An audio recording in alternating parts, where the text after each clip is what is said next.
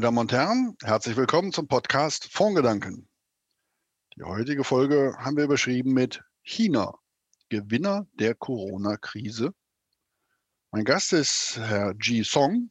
Er ist Equity Specialist Emerging Markets and Asia Equities bei UBS Asset Management, selbst gebürtiger Chinese und damit auch äh, wahrscheinlich genau der Richtige, um mit ihm über China, die Corona-Krise und das Wirtschaftswachstum in China zu sprechen. Er ist mir jetzt in Zürich zugeschaltet.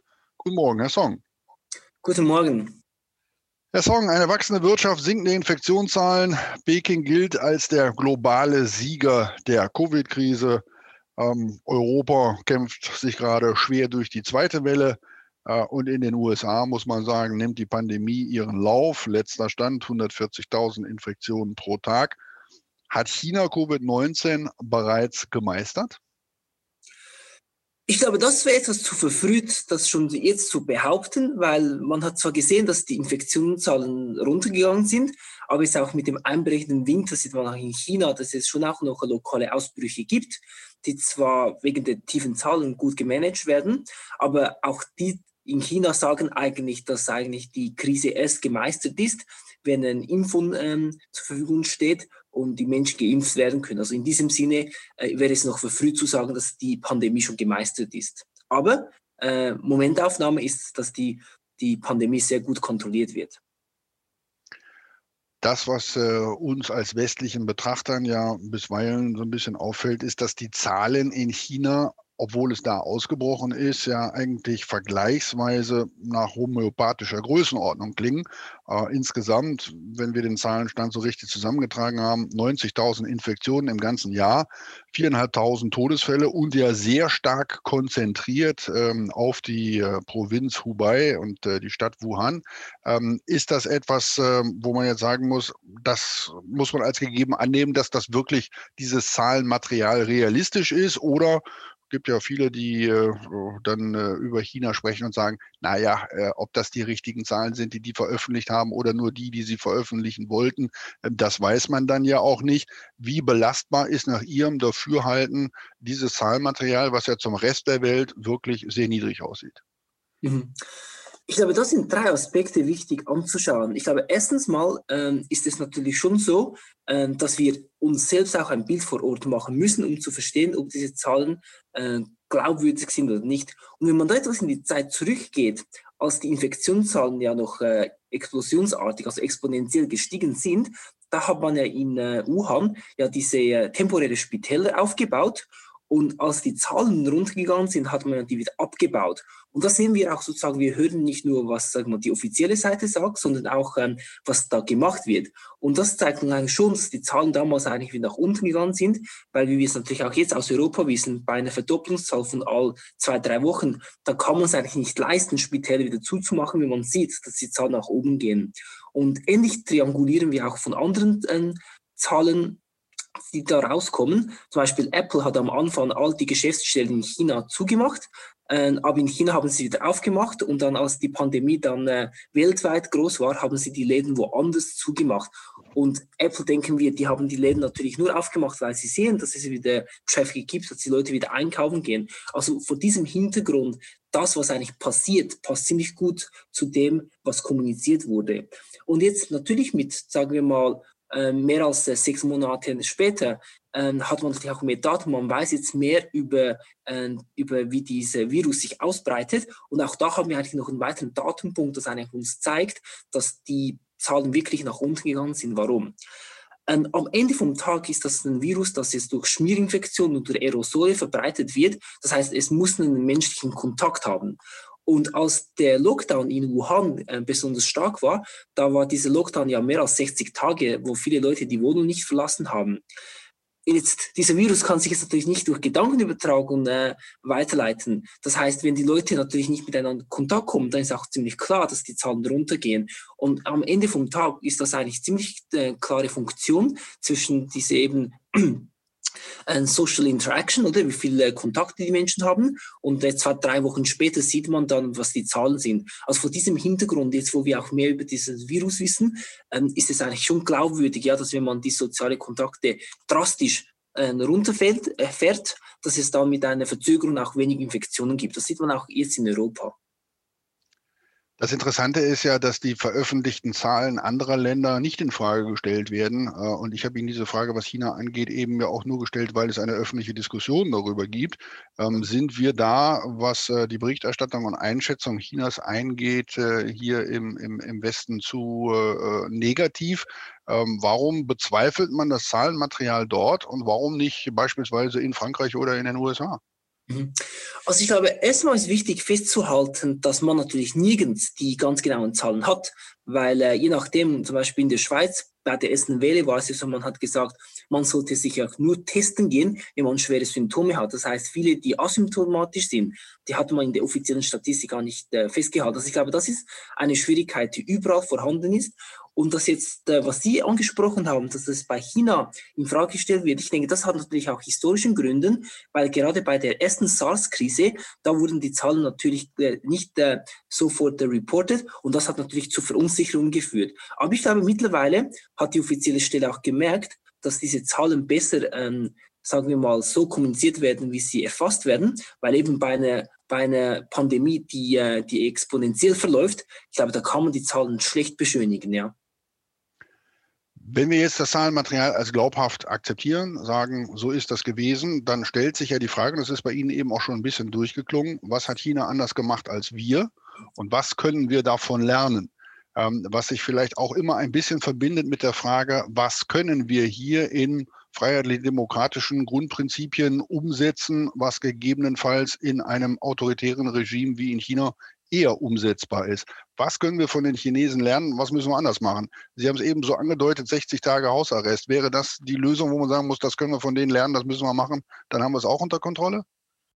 Ich glaube, es ist natürlich nicht eins zu eins vergleichbar, weil am Ende vom Tag muss natürlich die eigene Bevölkerung mit der eigenen Regierung herausfinden, eine Güterabwägung machen, oder?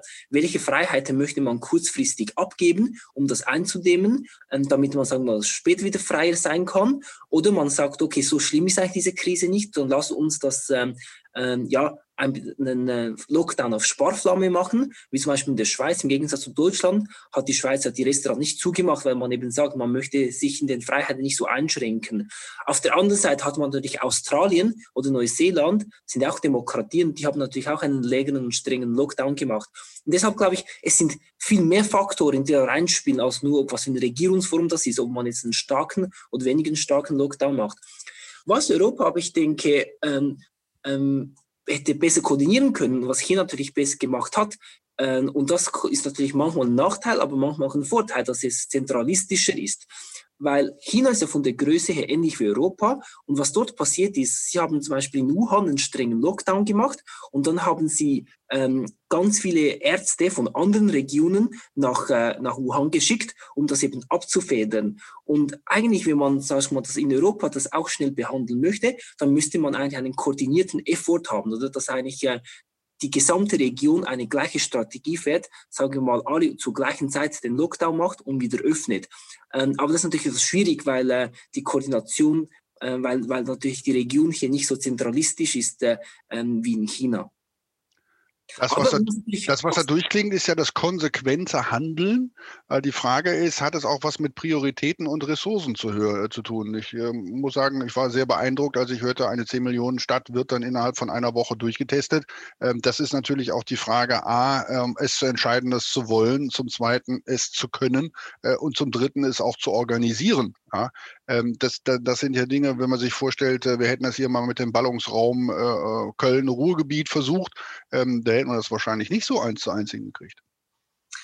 Das weiß ich jetzt natürlich, ist schwierig zu sagen, aber ich muss sagen, fairerweise muss man sagen, dass die Asiaten natürlich mehr Erfahrung haben mit äh, Epidemien haben. Ich meine eben SARS-1 und, und, und äh, die Vogelgrippe, die haben natürlich äh, schon mehr Erfahrung und wissen, wie man damit umgehen muss.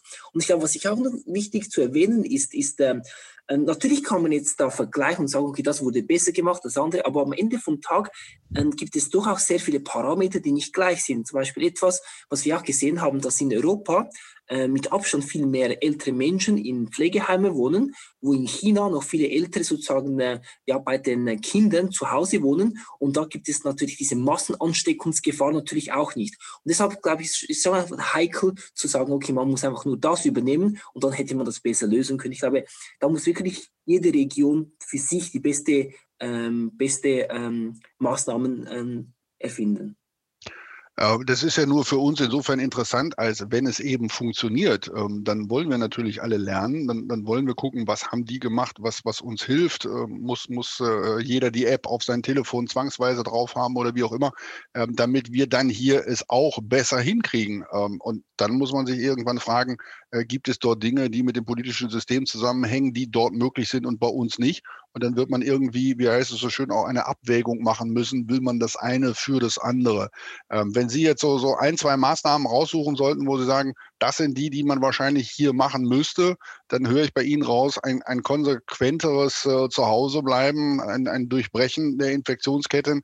Ähm, das wäre wahrscheinlich schon was, was uns hier weiterhilft. Wollen wir das so festhalten?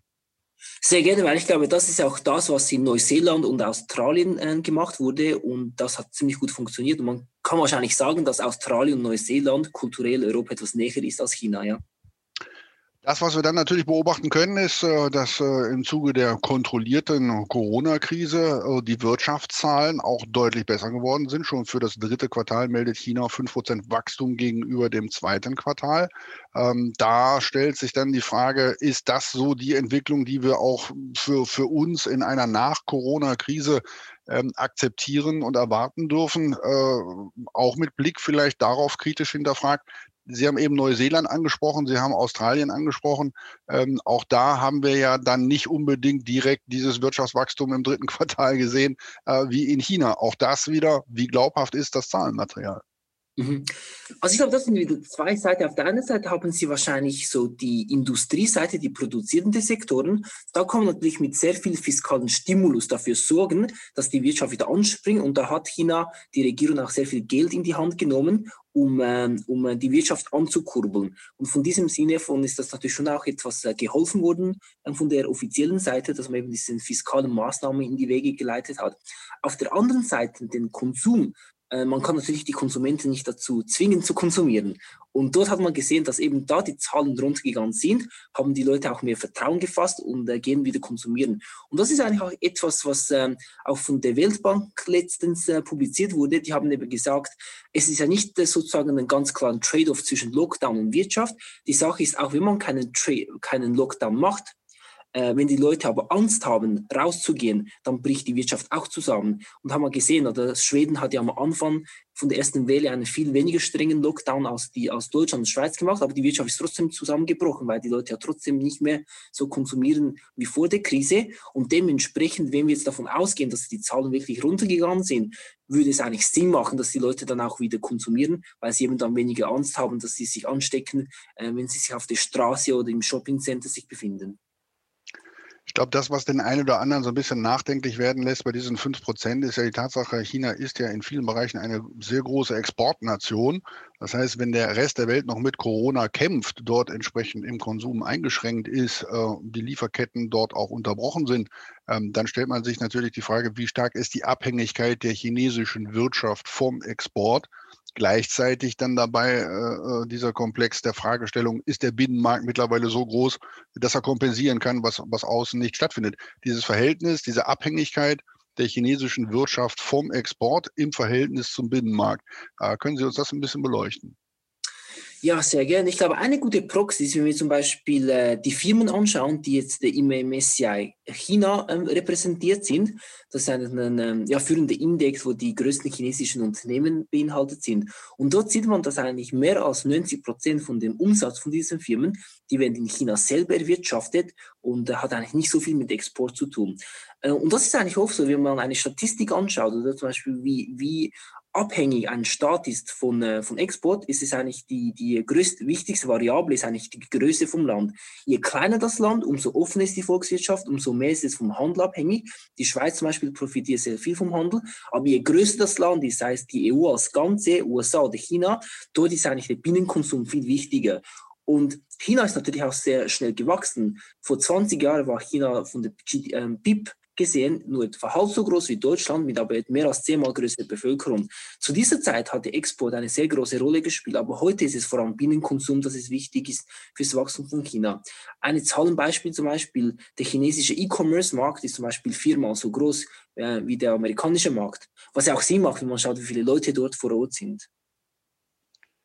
Versuchen wir es dann zu übersetzen in Corona-Gewinner und Verlierer. Wer sind in der chinesischen Wirtschaft diejenigen, die exportbedingt oder weil ihre Thematik eben von Corona besonders stark eingeschränkt ist, die Verlierer sind als Branchen und dann vielleicht ein, zwei Firmennamen dazu? Äh, und umgekehrt, wer sind die Gewinner? Ähm, weil Sie haben E-Commerce angesprochen, das klang ja schon direkt nach einem Plädoyer für Alibaba. Ja gut, also Alibaba ist natürlich äh, klar ein Profiteur, weil das ähnlich wie bei uns oder mit den Stay-Home-Aktien. Also das heißt, äh, diese Titel haben natürlich groß davon profitiert, wenn die Leute nicht raus können. Aber klar, Alibaba in China, aber es gibt natürlich auch noch andere E-Commerce-Plattformen, äh, die haben auch davon profitiert. Kommen wir zu Ihren Portfolien, die Sie bei der UBS managen, ohne konkret äh, in einzelne Fonds reinzuschauen. Aber die Frage ähm, mit der Pandemieentwicklung äh, irgendwo Januar, Februar äh, bis heute, welche, welche Bewegungen, welche Moves, wie man das so schön nennt, haben Sie in den Portfolien gemacht, um darauf zu reagieren, ähm, wie der Verlauf der Corona-Krise in China war. Mit anderen Worten, wie haben Sie auf defensiver umgeschaltet und wie haben Sie anschließend auf offensiver umgeschaltet? Wir sind eher langfristig orientiert. Also wir haben eigentlich einen Umschlag im Portfolio ungefähr 20 Prozent. Also wir kaufen einen Titel mit dem, Zeit, mit dem Anlagehorizont von eigentlich mehr als fünf Jahren. Von in diesem Sinne äh, machen wir da nicht so viele taktische, ähm, taktische Adjustierungen. Was wir noch sagen müssen, ist, dass äh, äh, unsere Philosophie für unser China-Portfolio ist eigentlich schon von Anfang an, dass wir sagen, okay, es geht um Binnenkonsum und nicht mehr um Export. Und bei diesem Binnenkonsum ist natürlich ein, eben das neue Businessmodell, ist eben E-Commerce. Und da sind wir eigentlich schon so positioniert, auch schon vor der Corona-Krise. Vor diesem Hintergrund äh, mussten wir das Portfolio nicht mal groß umschichten und wir haben eigentlich in der Krise, gerade in der ersten Welle, äh, haben unsere äh, Position im Portfolio eigentlich äh, viel besser abgeschnitten als der breitere Markt. Wenn wir uns äh, anschauen, was hier so vor ein paar Wochen los war, als äh, die erste Erfolgsmeldung für einen Impfstoff kam von BioNTech, da haben wir gesehen, dass eine ähm, ich sag mal, Branchenrotation zu beobachten war. Plötzlich äh, stieg das, was vorher sehr stark abgestraft worden ist, Fluggesellschaften oder so, stiegen in den Kursen umgekehrt. Äh, Sie haben eben von den Stay-at-Home-Aktien gesprochen. Unterhaltungsdienste wie Netflix und andere haben gleich mal äh, was drüber bekommen, beziehungsweise vielleicht auch anschließend erstmal stagniert. Ähm, deshalb Frage China und auch diese Situation, die wir da gesehen haben, inwieweit ist die Entwicklung der chinesischen Aktienmärkte eine Blaupause für das, wo man sagen muss, ähm, das werden wir hier nur zeitlich verschoben äh, in den westlichen Industrienationen auch beobachten können?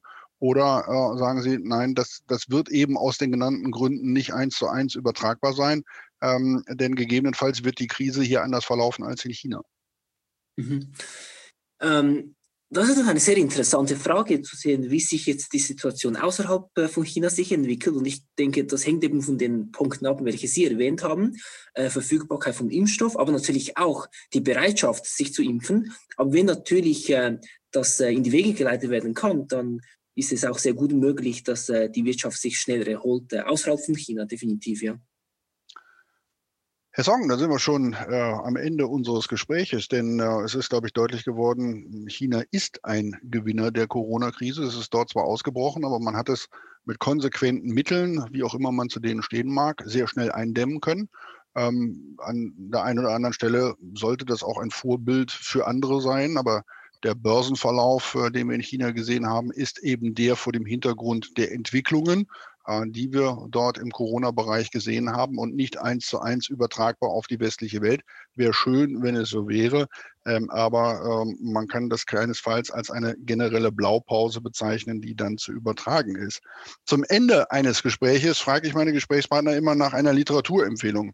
Ähm, haben Sie für uns was, äh, wo Sie sagen, das ist ein Buch, das ist eine Internetseite, ähm, die ich Ihnen äh, vielleicht mal ans Herz legen würde, um sich über China, über die chinesische Wirtschaft oder auch über Corona in China ähm, ein bisschen besser Gedanken machen zu können, was vielleicht auch das eine oder andere Vorurteil ausräumt, über das wir heute mal gesprochen haben.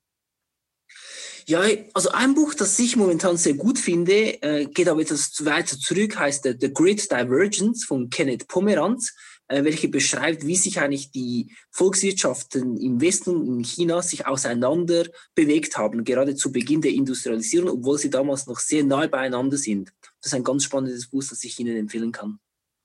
Herr Song, ich bedanke mich, dass Sie sich die Zeit genommen haben, mit uns äh, heute über China zu sprechen. Wohl wissend, dass äh, mit Blick auf Compliance äh, die Tatsache, dass man selbst Chinese ist, die eine oder andere Frage, die ich Ihnen heute gestellt habe, auch manchmal glattes Eis ist. Ähm, deshalb danke, dass Sie sich bereit erklärt haben, über das Thema mit uns zu sprechen und zum Zweiten auch so offen äh, äh, über dieses Thema mit uns gesprochen haben. Das äh, sei an dieser Stelle deutlich hervorgehoben. Das war nicht selbstverständlich danke, dass Sie es gemacht haben für eine Bank, die ja auch in China große Geschäfte machen will und deshalb auf gewisse Wechselwirkungen von Gesagtem achten muss. Dafür bin ich Ihnen dankbar. Ja, meine Damen und Herren, äh, nochmal ein kurzer Hinweis auf unsere E-Mail-Adresse podcast.fongedanken.de. Da können Sie uns jederzeit gerne Anregungen zu zukünftigen Sendungen oder Kommentare zu der heutigen Folge darreichen. Und ansonsten bedanke ich mich äh, fürs Zuhören. Würde mich freuen, wenn Sie den Podcast weiterempfehlen, die Fondsgedanken weiterempfehlen an Kollegen, an Freunde. Und äh, kann ich einfach nur sagen, bleiben Sie gesund und verabschiede mich hier aus dem ABC Tower in Köln mit einem Kölschen. Tschö.